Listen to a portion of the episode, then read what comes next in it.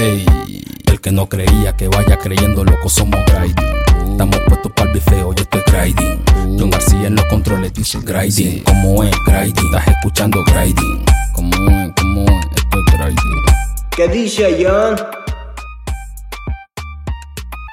Muy buenas, soy John García de Grinding Radio. Estamos una semana más con las temáticas. Hoy tengo un invitado que tenía muchas ganas ya de traer por aquí, es Blon. ¿Qué tal estás? Preséntate. ¿Qué tal, tío? ¿Cómo estás? Pues un placer muy grande para mí estar aquí, que me flipa lo que, lo que hacéis. Y bueno, para la gente que no me conozca, yo soy, soy Blon, soy rapero y freestyler de, de Barcelona. Aparte también he empezado ahora con el mundillo de los streams, de Twitch, de, estoy en YouTube también. Bueno, eh, sobre todo se me conoce por eso, ¿no? Por, por haber sido participante de la Red Bull Batalla de los Gallos. Llevo nueve, nueve años seguidos con este, nueve nacionales seguidas. Y, Claro. y de la FMS, cinco temporadas con la que va a empezar ya. O sea, soy de los, soy de los puretos. Ahí es nada, sí, sí. Eh, te he traído, eh, ya participaste en el capítulo sobre FMS, ahora quiero algo completamente diferente y es como, ha habido unos últimos capítulos bastante problemáticos en cuanto a todo lo que envuelve redes sociales, influencer y demás. No quiero utilizar mucho esa palabra porque me repugna bastante, pero es para que la gente... No la soporto, te juro, porque es como... ya encima es que le he cogido asco por la peña que ejerce como influencer y por la peña que está todo el día en plan de, ah, los influencers que me tocan mucho los huevos, pero bueno, la voy a tener que utilizar. Pero quiero decir, quiero tratar dos puntos fuertes hoy y uno va a ser, eh, tú como artista muy presente en redes, con un gran público, sobre todo como tú decías de la Red Bull, FMS, habrás vivido mucho de esto desde dentro. Quiero que me cuentes un poco cómo te has sentido, cómo vives tú esa exposición tan brutal, el- los ataques del público en general. Vamos a empezar por ahí porque creo que ya hay migas suficiente. Sí, sí, sí, hay muchísima amiga, tío. Pues mira, la verdad que, que al final las redes sociales, en, en nuestro, en nuestro caso, ¿no? En el caso de, de Peña como los freestylers, que al final pues adquirimos una viralidad muy rápida, ¿no? Fue como muy... el, el ascenso fue súper súper rápido y empezamos a ser súper conocidos no solamente en España, sino a nivel mundial, Latinoamérica y tal. Pues a ver, eh, es como un poco, da como un poco de miedo en el, el hecho de que, de que sabes que, que todo lo que tú ahí expongas pues te puede, te puede beneficiar o perjudicar de cara al futuro al final, ¿no? Claro. cada uno lo, lo puede mostrar como, como, como quiera, ¿no? Porque yo sí que es verdad que yo las redes sociales las utilizo al final para, para mostrar un poco más mi día a día, mi vida, lo que hago, para que la gente me conozca un poco más. Y también, obviamente, para poder fidelizar. Intento que, toda- que todas las fotos que subo pues que estén guays, eh, al final colaborar con, con distintas marcas y tal, y que, que al final el público pueda ver mi día a día más allá de las batallas, porque sí que es verdad que hay artistas que a lo mejor las Claro. utilizan, las utilizan más como, como para poner que tienen un concierto y para poner la foto de ese concierto. ¿Sabes lo que te quiero decir? Sí, más a lo profesional estricto, simplemente. Claro, claro, yo no, yo desde el primer momento intento, no voy a decir ser más un influencer porque igual cortan la entrevista, ¿sabes? pero, pero sí tener un poco esa imagen de que Peña que llega a mi Insta, pues llegue y diga, coño, ¿este quién es? Eh, no Claro. sé, intento sacar partido a mi imagen también y que, que- que cuando tú entres en mi Insta no veas de primeras que soy, que soy freestyler o rapero, como quieras llamarlo. Sino que al final, pues hay ahí, pues no sé, pues intento hacerme fotos en sitios que están guapos. Pues al final, tío, el postureo, pues, pues eh, Claro. constantemente. O sea, es así. Yo, yo soy mucho está de. dentro de todos. Está Claro, dentro hermano, está- claro. Yo soy muchísimo de criticar el postureo y la foto y la, y la- y la foto de la paella, pero yo lo hago también. Yo sé 100% eso, o sea, he de reconocerlo que 100% siempre caigo, pero porque es como, es que es lo que dice, ya no es ni por, es que no es ni flexear ni ir de chunada, pero es como decir, joder, qué buen momento, tío, quiero...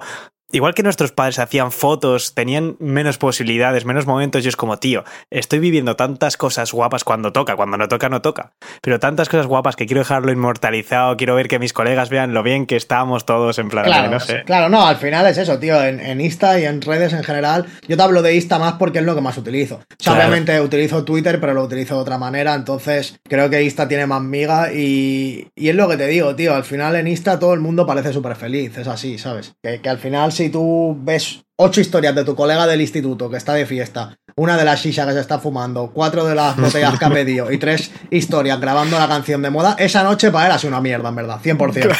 Eso es así, eso es así, eso es así. Te quería preguntar, porque imagino que también eh, sería un cambio muy repentino, porque cojones, hasta nuestra generación, aunque lo hayamos vivido o estemos viviendo el apogeo de todo esto, no ha pasado tanto tiempo de estar en el Messenger y en el 20 con X contactos, X exposición, a de repente lo que tú dices, hasta la persona más mínima que no haga nada en su vida puede tener una exposición bastante grande en Instagram. ¿Cómo lidiaste tú con ello? Porque entiendo que tú tuviste un boom de seguidores, de público, de nueva gente pendiente de ti, que sería, joder, de quedarse flipado, de decir, hostia, tú que de repente hay mucha gente pendiente de lo que yo digo, de lo que yo subo. ¿Has sabido lidiar siempre bien con ello? Sí, más o menos, tío, más o menos. Sí que es verdad que, a ver, yo al final es que veo un número. Yo no pienso que tengo 600 y pico mil seguidores, no pienso en, las en los 600 mil individuos en plan puestos en fila, todo lo que ocuparía. Loco. si no, me, vuelvo loquísimo. Si al final es un número y yo soy, soy como soy, pero sí que es verdad que lo que tú dices, que a ver, que, que a veces es jodido porque a veces te apetece subir cosas o decir cosas que, que a lo mejor en ese momento pues estás en caliente, lo quieres hacer, pero luego piensas, es que luego esto me puede perjudicar, ¿sabes? Y tienes que ir con un montón de... Tienes que ir con ojo, tienes que ir con pies de plomo y también volviendo al tema de antes, creo que es interesante hablar de... de de las etapas, de las épocas en las que a lo mejor se te, se te congela un poco la actividad, quiero decir, que, no llegas a los likes que sueles tener siempre, que pierdes, que pierdes seguidores o que no ganas seguidores. Al final eso también es, es complicado, yo ahora ya no tanto, pero hubo una época, tío, que, eso podía, o sea, realmente podía cambiarme el estado anímico. O sea, estaba todo el rato mirando las estadísticas, pensando, wow, la foto de hoy tiene 2.000 likes menos que la de ayer, tengo que subir foto por obligación porque llevo dos días sin subir foto. O sea, es que al final eso también te puede provocar un estrés y, te puede joder, te puede joder fuerte la salud mental, tío. Es que es, me vas a abrir dos melones ahora mismo. Y el primero, que es justo lo que estabas diciendo, a mí es algo que me preocupa muchísimo porque, joder, cuando tú eres un futbolista profesional, quieres ganar la liga, quieres ganar el mundial, quieres ganar X, es como, vale, tienes objetivos súper determinados. Lógicamente todo el mundo quiere ganarlo todo, se puede llegar, no se llega, una vez lo ganas, lo has conseguido, has cumplido tu sueño, no. Pero en este ámbito realmente, si te paras a pensar, es como lo que tú dices. Cada vez quieres tener más likes, más seguidores, más todo, pero coño, nunca hay una meta fija. Y siempre va a ser una decepción si no tiras para adelante, por decirlo así. Y es muy jodido, en verdad. O sea, quiero decir, ya imagínate que te pones en 600.000 seguidores, la lógica te dice, sí, es una bola de nieve, cada vez vas a tener más. Pero joder, el día que no tengas más. Claro, claro, claro. Y de hecho, últimamente está pasando, ¿eh?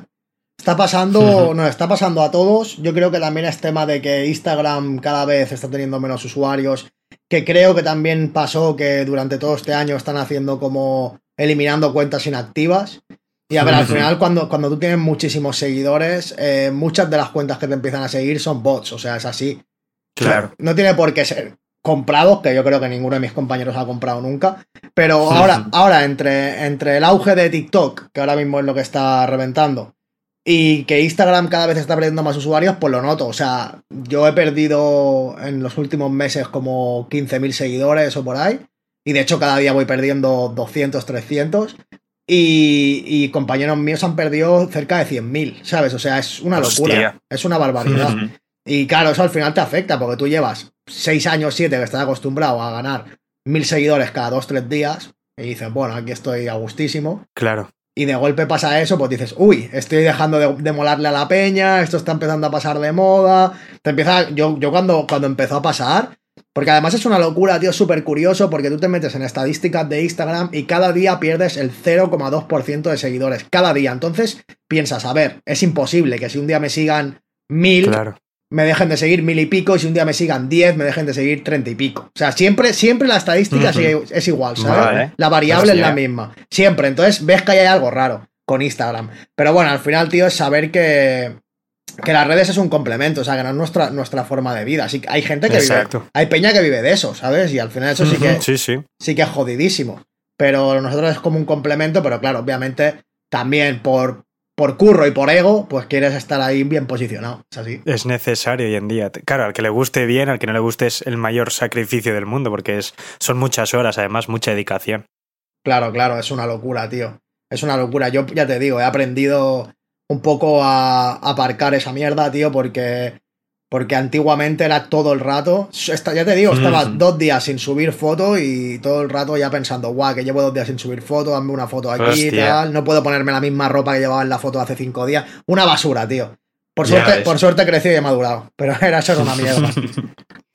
el otro melón que me quedaba por abrir es como, joder, estamos hablando de influencers, de gente con mucha presencia en redes, pero en diferentes ámbitos. Quiero decir, joder, todos conocemos a mucha gente que se dedica simplemente a hacer vídeos en YouTube, gente como tú más enfocada en la música, gente que se dedica al maquillaje, a la ropa, lo que sea. Cada uno tiene un público, todos van a encontrar pues seguidores y detractores, pero joder, encima me flipa mucho porque es un tema que he hablado ya con varias personas, que especialmente el público del freestyle es complejo y de esto sabrás tú cien mil veces más que yo que no estoy ni puesto en el tema, pero joder, también lo has notado tú en plan de, joder, qué jodido tiene que ser lidiar con esto, mucho más que si yo me dedicase a cualquier otra cosa o simplemente enfocado en la música como tal más que con el freestyle. Claro. ¿Te ha costado? Sí, sí, claro, tío. No es lo mismo algún colega mío que tengo que es tatuador que la gente que le sigue, que le sigue porque le molan los status a full. Eh, a mí la peña que me siga pues seguramente será porque le mola el free, pero también mucha peña es porque le molan las batallas, a lo mejor yo no le molo, ¿sabes lo que te quiero decir? Pero como, estoy dentro de, la movida, pues me siguen y ya está. Pero sí que es verdad que hay muchísima, muchísima toxicidad, mucho meme. O sea, a mí, por ejemplo, con el rollo de a dormir a las 10 y cerrar los GT Blon, que son dos memes de batallas, que son dos batallas que me. Que, que salieron de dos batallas mías, pues yo llevo un año bien, bien, que cada día recibo 7, 8 mensajes de son las 10, vete a dormir, cerrar los GT Blon. Claro, pero es que al final es lo que tú dices, tío. El público del free en, no todos, ¿sabes? No se puede generalizar, pero hay, una, gran parte que son niñatos, tío. Y, al final es Peña, pues que ha crecido en las redes sociales. Eh, realmente se han hecho un personaje ahí virtual y anónimo que, utilizan pues para, para, dañar en muchas ocasiones porque han crecido con eso ya. O sea, y el respeto no... Totalmente. O sea, no, saben realmente lo que es el respeto porque nunca han tenido que ganárselo tampoco, porque es muy fácil desde que eres pequeño o adolescente estar en una silla criticando todo lo que no te mola. Y, nunca, nunca has vivido realmente situaciones jodidas en tu, en tu vida real, digamos, en la calle, ¿no? Que yo tampoco, yo tampoco te voy a hablar de que soy el más callejero del mundo, pero bueno, yo por lo menos me crié jugando a la pelota y pidiéndole perdón así le pegaba al mayor un pelotazo en la nariz. ¿Sabes lo que te quiero decir? y, pero esta peña no, esta peña creció con, con el ordenador, con el móvil y al final pues son se, sienten intocables. Porque, porque, porque a mí nadie me ha dicho nunca por la calle cerrar los GT Blon. Nunca me lo ha dicho nadie. En cambio, por redes, miles de personas. Claro, es que la gente me va a llamar gilipollas, pero yo, por ejemplo, sí que lo comparo mucho con el mundo del fútbol. Y es la diferencia principal está en lo que has dicho, en que yo las dos veces que he entrado contadas a leer algún comentario, que he visto alguna batalla, me he bajado los comentarios o lo que sea, yo digo, joder, pero si esto es un puto Sevilla Betis de toda la vida, ¿no? O sea, yo veo que hay un tío que tiene un favorito, que en el momento que se enfrente con el otro, da igual lo bueno que sea el otro, siempre va a ir a putearle, a joderle y a lo que sea. Y es como, vale, que está muy, muy guay esta competitividad y todo si se sabe llevar. Pero lo que has dicho es eso, o sea, en el fútbol no, en el fútbol los ultras cuando quedaban era para darse de hostias a la cara, luego se iban a su casa tan pichis y dándose la mano, pero aquí lo que cambia es eso, que aquí la gente no da la cara, son chavalillos en, un ordenador que, que, no tienen respeto, o sea, van a hacer daño, no van ni a disfrutar, ni a desfogarse, ni nada. No, no, tal cual. A mi parecer, yo creo, vaya. Sí, nosotros siempre desde dentro, los freestylers, tanto como Peña de la organización y el propio público, se está dando cuenta de siempre decimos, esto cada vez se está futbolizando más. No es que esté futbolizando más, es que ya es fútbol. O sea, es lo que tú dices, tío. Tal cual, como tú lo has explicado, uno tiene un favorito si, el, si su favorito pierde, va a buscar las mil excusas o incluso va a recordarte algo que pasó hace cinco años, ¿no? Por ejemplo, vale, sí, por, decirte algo, Asesino ha perdido con Chuti, pero le ganó hace dos meses y Chuti se ha preparado la tercera barra porque se ha notado. O sea, hermano, el, de esto, el sextete del Barça y las 13 Champions del Madrid, que es lo que siempre sale, lo que siempre sale cuando hay una discusión de fútbol, ¿no? Pues al final con, al final con el free, pues pasa lo mismo, tío. Y eso, eso es una pena porque porque en vez de ir a ver un espectáculo donde obviamente tú puedes tener favoritos y puede gustarte más uno que otro, eso está clarísimo porque al final es una, es una disciplina donde que es una competición y que gana uno y, que, y que es peña que, que, está, que está batallando y, que tú pues tienes tus gustos, o sea, como todo, como la música, como el cine, como todo. Pero claro, de ahí a, intoxicar eh, la escena y a intentar, en vez de, de alabar lo bien que lo hace uno, pues intentar siempre, si no es tu favorito, quitarle, quitarle un poco de hierro al asunto e intentar hundirlo, pues creo que, creo que eso es un error y creo que al final también eso hace que, muchos de nosotros cada vez estemos más, más cansados del público. De una parte del público, vaya, no de todo el público, claro. Ya que quería hablar esto de lo dicho, eh, gente con mucha presencia en redes, esa exposición, todos estos problemas que estamos viviendo hoy en día, sí que me gustaría, ya que hemos hablado de ti, un poco de, ese público tóxico en el freestyle, de esa presencia en redes sociales, me gustaría escuchar a otros compañeros que ya te digo, he intentado contactar con gente de diferentes ámbitos para ver cómo han sabido llevar ellos eh, esta exposición ante el público. Así que a ver qué nos cuentan. Perfecto.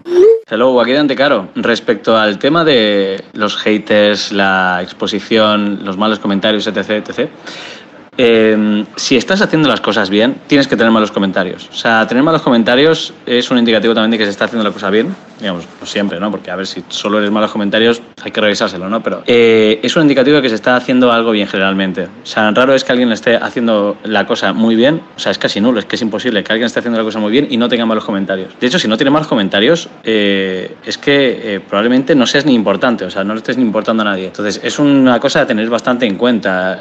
acerca de la exposición, y, tal. Cuando la gente te ve por la calle, generalmente suele ser agradable contigo por, por el curro que haces y tal. Pero bueno, siempre te vas a encontrar gente que no esté, digamos, eh, no simpatice mucho contigo, o no esté mucho en tu misma onda, en tu línea, y también te vas a encontrar gente maleducada. Esto sobre la exposición es lo que hay. O sea, es, eh, no te puedes quitar la mochila de que te conozca la gente y dejártela en casa. Entonces, como que al final esto es una cosa que hay que aguantar. O sea, y el tema de los haters, si uno se toma muy en serio esto, o sea, los comentarios y las críticas y tal, generalmente no, no hay forma de progresar. O sea, ¿te puedes tomar algo constructivo que te digan por ahí y te sirva? Sí, pero no es lo mismo que mm, simplemente te tiren mierda, que suele ser la tónica general cuando, cuando hay hating en redes. Entonces, digamos que es una cosa con la que hay que convivir al fin y al cabo y que, y que simplemente a veces es un indicativo de hacer las cosas bien. Yo no tendría, eh, digamos, mayor preocupación en esto. Un besito.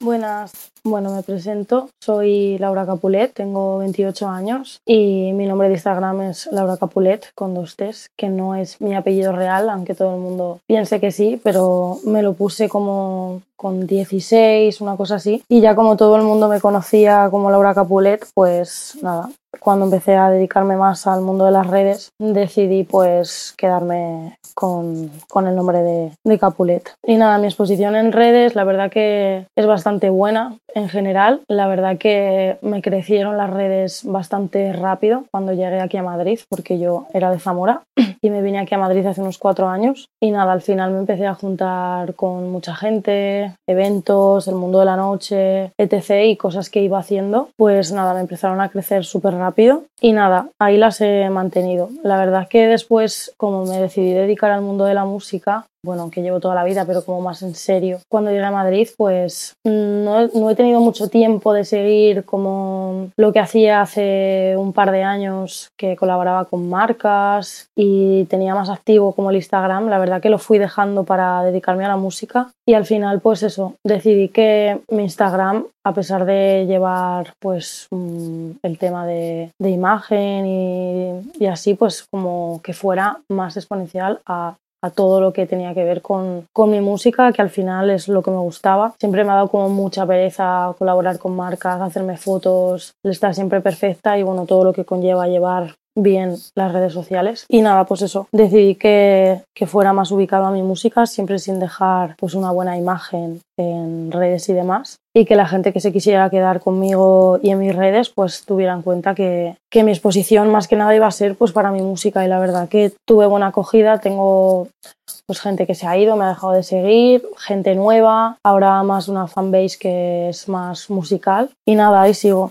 Y respecto a los comentarios y todo lo demás, pues lo llevo muy bien, la verdad es que tengo muy pocos haters, muy muy pocos, o sea, yo conozco a mucha gente que siempre me dicen qué de haters, qué de comentarios tengo y la verdad que a mí no me suelen llegar nada negativo, pero bueno, Igualmente paso un poco de todo por lo general en, en, la vida, así que cuando tengo algún hater pues lo llevo bien. Lo que hago es mm, ignorar y punto. Y sí, lo de verdad que sí que pasa factura cuando tienes seguidores porque bueno, al final hay mucha gente que mira tu interés, hay gente que solo te mira por los seguidores, creo que se ha quedado, creado un concepto ahora un poco con esto bastante malo para la sociedad porque al final como que hay mucha gente que solo te hace caso si tienes seguidores y eso me parece horrible. Y, y nada, sí que es interesante a nivel de, de, bueno, de aprovecharte de ciertas cosas, por así decirlo, como ropa, lugares, cosas gratis. Y, y nada, tiene sus ventajas y sus desventajas como todo Y, nada, yo la verdad que lo llevo bien. Ya te digo que no soy una influencer súper activa porque estoy súper enfocada a la música, pero nada, por lo general pues lo llevo, lo llevo bien. Y, y nada, que un placer y, y hablamos pronto. Un besito.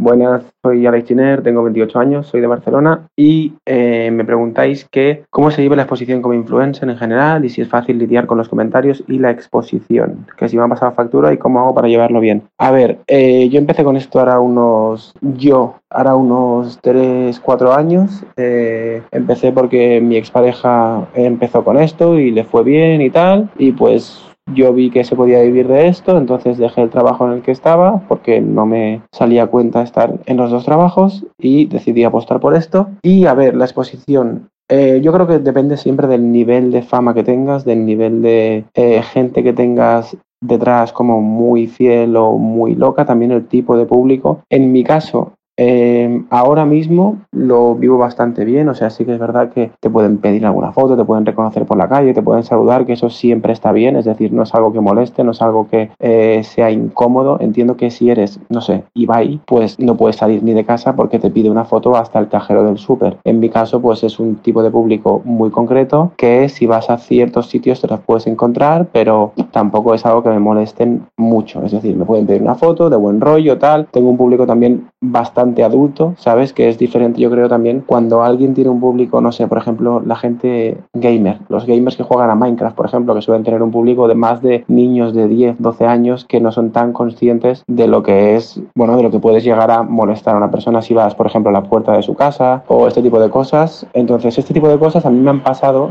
en un pasado y eso sí que no mola, eso sí que es algo que no se lleva bien porque que vengan a picarte a tu casa es como que al final invaden tu intimidad. Pero bueno, en general, yo lo he vivido bastante bien, tampoco me han molestado, entre comillas, mucho. Me ha pasado factura el tema de los comentarios y tal. Eh, bueno, o sea, alguna vez muy concreta en el que van a un comentario, que van expresamente a hacer daño, me ha llegado a molestar mínimamente, pero bueno, enseguida aprendes al final que tú estás, o sea, que tú no conoces a esa persona, que esa persona sí te conoce a ti y que no puedes tú estar rayado o mmm, darle vueltas a algo que te ha dicho una persona sin foto de perfil, que no sabes quién es, que no te la vas a cruzar en tu vida y que realmente la influencia que debería tener esa persona en tu vida es cero. Entonces, yo tampoco soy una de las personas que reciba mucho hate, pero las veces que lo he recibido, te paras a pensar un poco y dices, vale, esta persona no sé quién es, no me la voy a cruzar en la vida y es una cosa anónima que por redes sociales te ha dicho un comentario, porque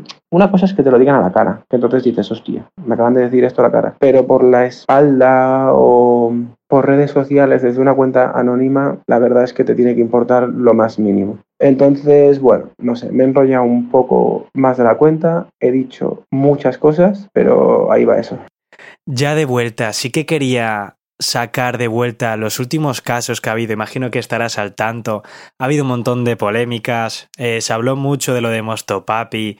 Eh, voy a cagarla seguro aquí porque no estoy puesto en esas mierdas, pero yo vi algo de que sorteaba conocer a una actriz porno, luego vi que tuvo una entrevista con un chaval que se llama Naim, o Naim, o como cojones se llame, que dijo un par de burradas. Eh, ¿Cómo has estado viviendo tú todas estas polémicas? O incluso te iba a preguntar, ¿has vivido tú alguna polémica alguna vez en, a causa de las redes sociales? Pues a causa de las redes no, tío. A causa de las redes no he tenido nada así chungo nunca. Eh, sí que es verdad que siempre he intentado, he intentado, como bien te he dicho, pues tener mucho cuidado, porque sabes que hay mucha gente que te sigue y que no puede estar, yo que sé, yo con mis amigos, pues a veces soy un poco animal y, y claro. he soltado muchas animaladas, pero sabes que, que hay peña, pues que, que puede tomárselo mal y que, joder, que tienes que tener cuidado. Yo siempre he intentado un poco, en ese plano, pues ser un poco más comedido. Pero sí que es verdad que. Mira, por ejemplo, con lo de. Volviendo al tema de Mosto Papi. No, no tiene nada que. O sea, ya que has sacado ese tema, eh, Mosto Papi cuando subió la foto de. De lo de las actrices. Yo le puse, sí. le puse un comentario al momento. Yo tampoco pensé que se iba a liar la que se lió. Al final, realmente, pues pensé, bueno, vale. un meet and greet con una actriz porno. Sabes que al final él está como, como muy ligado a, al tema del yo, porno. Sí que es verdad que luego. Te voy a cortar medio segundo vale. antes de que te pongas, porque yo veo que, o sea, estás puesto, conocerás más o menos. Yo, porque ya lo comenté alguna vez. Yo, por ejemplo, yo curraba con, con Vicente, con nuestro papi, porque currábamos en la misma sección de la radio aquí en Bilbao. Mi experiencia personal, y para que sepa la gente, es.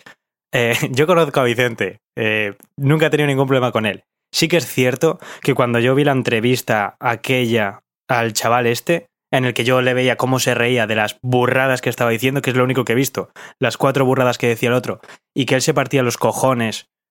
A mí eso me tocó un poco los huevos. Yo no le dije nada, no he vuelto a hablar con él de aquellas. No por eso, sino en general. Pero me tocó un poco los cojones en cuanto a, joder, tío, están diciendo una burrada, no creo que tú tengas ese pensamiento. Me tocan mucho los huevos que, que tú permitas eso, porque quiero decir, eso estaba editado, o sea, tú lo has estado grabando, lo has escuchado, lo has editado, has decidido que esos trozos tenían que salir en ese vídeo. Y es como, ¿en serio estás conforme con toda esta mierda? Claro. Y es lo único que sé del tema y, y perdón por cortarte y ahora No, dale no. todo lo que querías decir. Claro, no, no te preocupes. Yo te estoy diciendo eso que luego, claro, pensándolo fríamente, pues está feo, ¿no? El, el hecho de. Yo cuando lo vi al momento, pues dije, bueno, no sé qué. Lo del. Que, que conoce a tu actriz porno favorita, tal. Y yo le puse un comentario. Le puse algo así, le puse una, un esto de cuñado, un comentario de cuñado. Y el tío lo, lo fijó en comentarios y salía el primer comentario era, el mío. Entonces yo pues cerré lista y tal y me llamó Escone, otro colega mío de las batallas, y me dijo, hermano, borra ahora mismo el comentario que le has puesto a Mosto. Digo, ¿por qué? Me dice, porque, porque se está liando un montón por Twitter, tal. Digo, hostia, y me metí, vi que era trending topic Mosto Papi, entonces borré el comentario. O sea, ahí. Pero en muchas capturas que ponía la gente, Claro, ya parecía. parecía mi comentario el primero. Y bueno, sí que hubo gente que dijo, no sé si es peor la publicación o el comentario, tal. Pero tampoco, tampoco me cayó, me cayó una muy, muy grande. Sí que es verdad que, que es eso, hay que, tener, hay que tener mucho cuidado. Y luego volviendo al tema de lo de, de lo de Naim, que yo también, bueno, yo conozco a Mosto también bastante, no he currado con él, seguramente tú lo conozcas más que yo, pero lo conozco.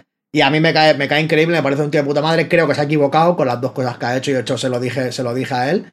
Creo que se, ha- que se ha equivocado. Y lo de Naim, a ver, para empezar que el Naim ese es un, es un descerebrado. Eh, por hacer eso, lo primero. No por decirlo, sino por hacerlo, eso es lo primero. Luego, por decirlo, también, pero por hacerlo más. Dijo que. Sí, que... Algo de sin condón, ¿no? Es que no sé, o sea, sí que lo leí en su momento, ahora no me acuerdo, pero alguna mierda de que. que él, que él eh, cuando, estaba, cuando estaba teniendo sexo eyaculaba dentro de la chica Sí, y cuando eso, ella, eso. cuando ella le decía algo, él decía que era estéril, que no pasaba nada. Vale, vale, vale, mira, eso no me acordaba, la verdad. Sí, sí, vale. Y sí que es cierto que, que Mosto, cuando al final del vídeo, que eso al final es por romper un poco una pequeña lanza a su favor, que creo que, que creo que realmente pues la cagó y patinó. Pero al final de ese vídeo, que eso poca gente la, la ha visto, porque solamente se, se sacó el extracto del riéndose. Claro, a eso voy, es que eso es importante, el coste- que ya te digo que poco contexto me va a salvar, pero efectivamente, si ponen solo eso, me pueden decir que era toda una broma y yo digo, pues sí, no había visto el final. Que no me parece una broma adecuada, pero bueno, también es otro, otra visión, por decirlo así, claro. Sí, al final del vídeo sale serio hablando, diciendo esto que ha dicho no lo hagáis nunca, esto está mal, tal. En plan, vale, pero, pero ya has puesto el extracto en el que sales riéndote. Claro, O sea, es que está, está, reírte está mal, pero es que, a ver, yo creo que ahí también patinó porque al final, eh, si estás tú editando tu propio vídeo, corta eso, tío.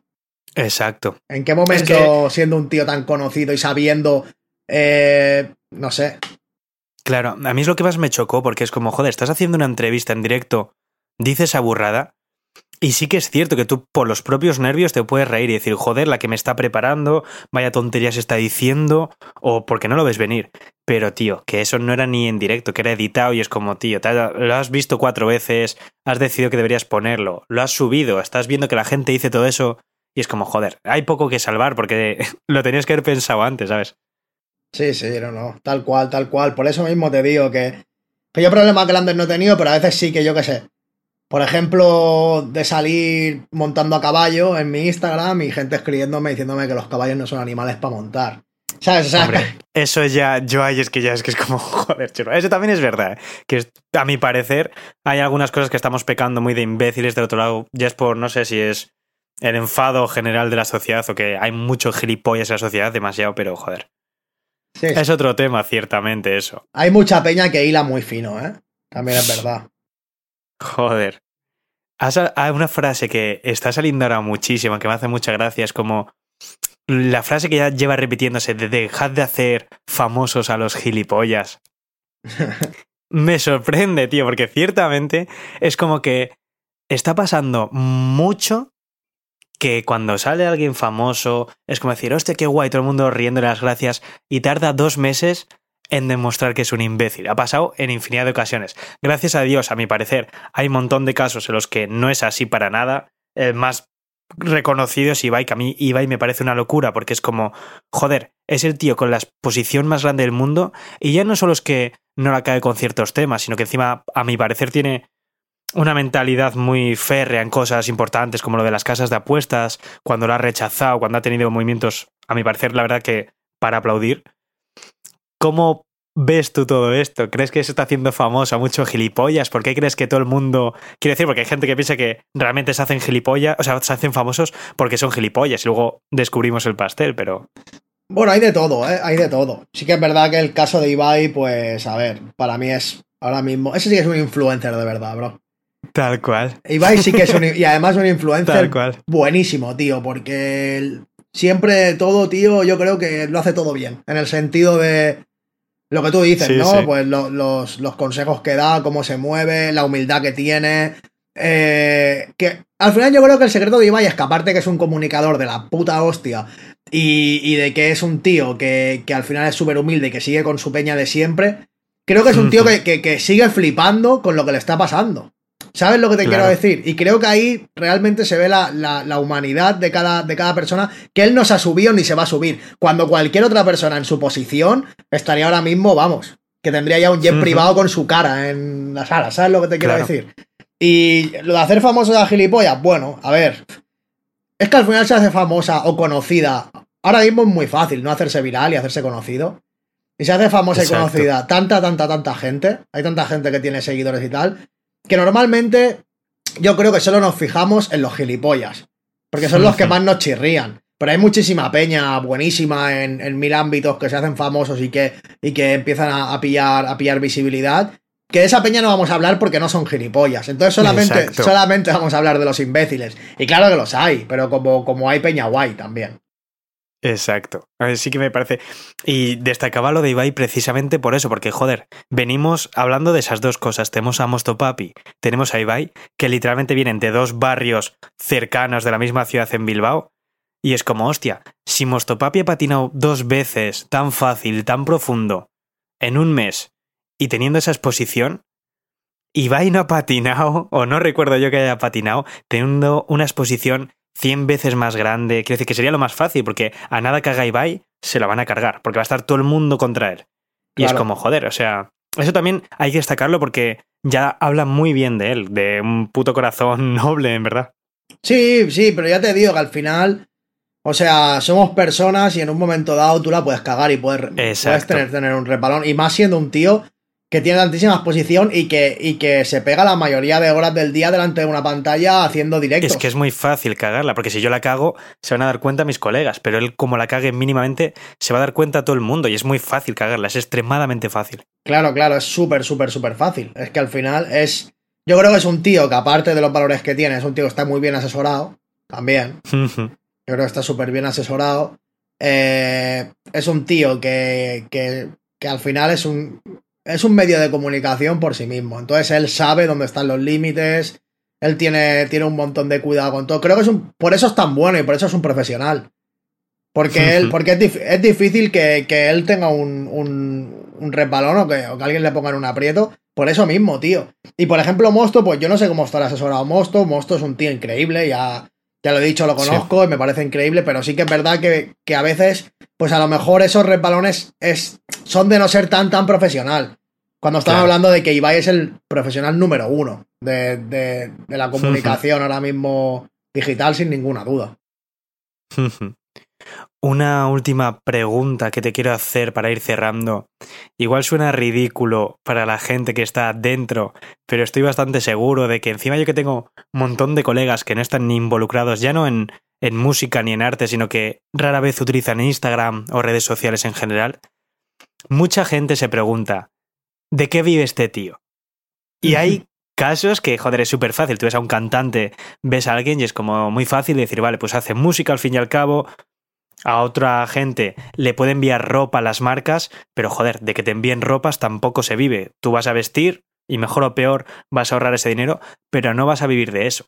La gente que tiene tanta presencia en redes y de ámbitos tan diferentes, ¿de qué vive? Porque Instagram no se monetiza tampoco. Claro, tú te refieres a un. Lo siento por utilizar la palabra, pero a un influencer te refieres. bueno, eso. Es decir, así que te estás refiriendo a, bueno, ya sabes, los influencers. claro, claro, claro. Pues. A ver, el, el rollo. Claro, hay mucha peña porque, claro, no es lo mismo ser influencer porque. Va a sonar un poco raro, ¿eh? Pero ser influencer porque tienes un talento y la peña te sigue por tu música, por, por cómo pintas, o por cómo diseñas, o por cómo hacen mil movidas. O, ser, o ser influencer únicamente porque eres guapo. ¿Sabes lo que te quiero decir? Es que a eso voy, porque el primero es lo que te decía. O sea, si tú eres cantante y te conoce mucha gente, está guay porque te van a ofrecer más conciertos, van a consumir más tu música. Si eres pintor, lo mismo, te van a ofrecer exposiciones, lo que sea. Pero si no haces nada, ¿de dónde sacas el puto dinero, tío?